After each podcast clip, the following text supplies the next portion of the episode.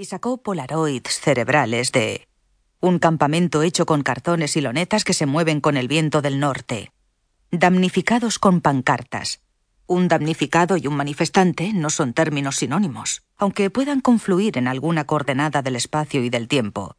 Trabajos manuales, un palo y una cartulina, caligrafía de párvulo que no pone mucho interés en completar sus planillas, palote, palote, palote cruzado, caligrafía no muy experta, desacostumbrada.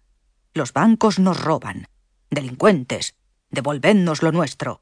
Estafa institucional. Todos, todos, todos son iguales. No habla una mujer engañada por su esposo. Robin Hood, ¿dónde te has metido? Danos el pan, mas líbranos del mal. Amén. No habla un creyente. Valeria disparó otras vertiginosas fotografías en blanco y negro. Sus pupilas hicieron clic, clic. Los mendigos se sonríen y apuran sus tetrabricks de morapio.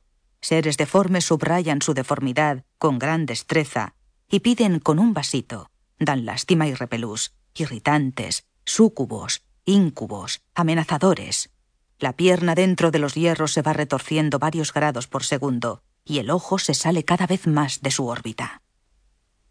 Valeria registró incluso las visiones que se le habían quedado prendidas al rabillo del ojo mientras bajaba por la calle Montera. Hombres anuncio compran y venden oro y otros minerales para fabricar dientes falsos. Anunciantes de casas de empeño con chalecos color amarillo o naranja flúor.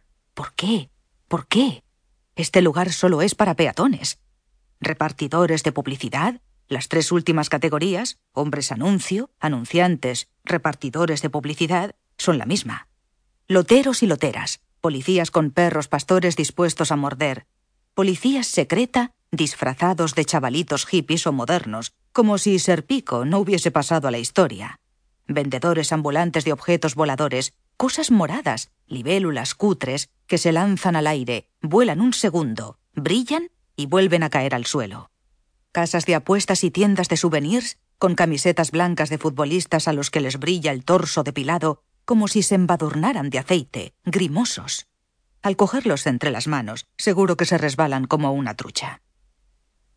Valeria estuvo a punto de morir de una sobredosis de esos fogonazos que provocan ataques epilépticos en la pista de baile de la disco. Pero siguió acumulando flashes. Curiosos buscan el mítico anuncio de tío Pepe o la horrenda estatua del oso y el madroño, y encuentran ópticas, ópticas y ópticas por todas partes el boom de las ópticas para ver el qué. Putas rezagadas de la calle Montera se comen un plátano subidas en botas de plataforma, muslos prietos dentro de medias de licra, faldas cinturón, chicas muy guapas, eslavas, africanas, de Valdemorillo, de Pinto, de Valdepeñas o Coimbra. Otras rebañan los restos de tomate de un tupperware a la entrada de un portal y de postre fuman un cigarro. Turistas japoneses fotografían con sus teléfonos inteligentes, smartphones, escaparates de tiendas de telefonía móvil. Hay algo de mortuorio déjà vu en el gesto, la foto y la repetición, la telefonía dentro de la telefonía. Algunos se limpian la boca tras salir de un dispensario de hamburguesas o un buffet libre, casi libre. Coma todo lo que pueda por 9.95. ¡Qué asco! Desperdigadas visiones, desubicadas, Adolescentes mascan chicle, chupan caramelos, besan con lengua, lamen polos, tienen siempre la boca ocupada, fuera de servicio. Adolescentes comen pipas y echan las cáscaras sobre el kilómetro cero. Estatuas vivientes cambian de postura al oír el tilín de una moneda de 20 céntimos contra el platillo. Minnie Mouse, chivata de la policía, posa obscenamente para que la fotografíen, Precipitados, transeúntes se miran los pies y bajan a coger el metro o un tren de cercanías en el intercambiador de sol. Es el apocalipsis now, pensó Valeria, que mareada en el vórtice del sumidero, sacó el tacón de la rendija con un contundente golpe de pierna y reanudó la marcha, apretando el paso y subiéndose el cuello de la norac porque estaba helada de frío y ya llegaba tarde. Demasiado tarde. Daniel Biles se come la cámara.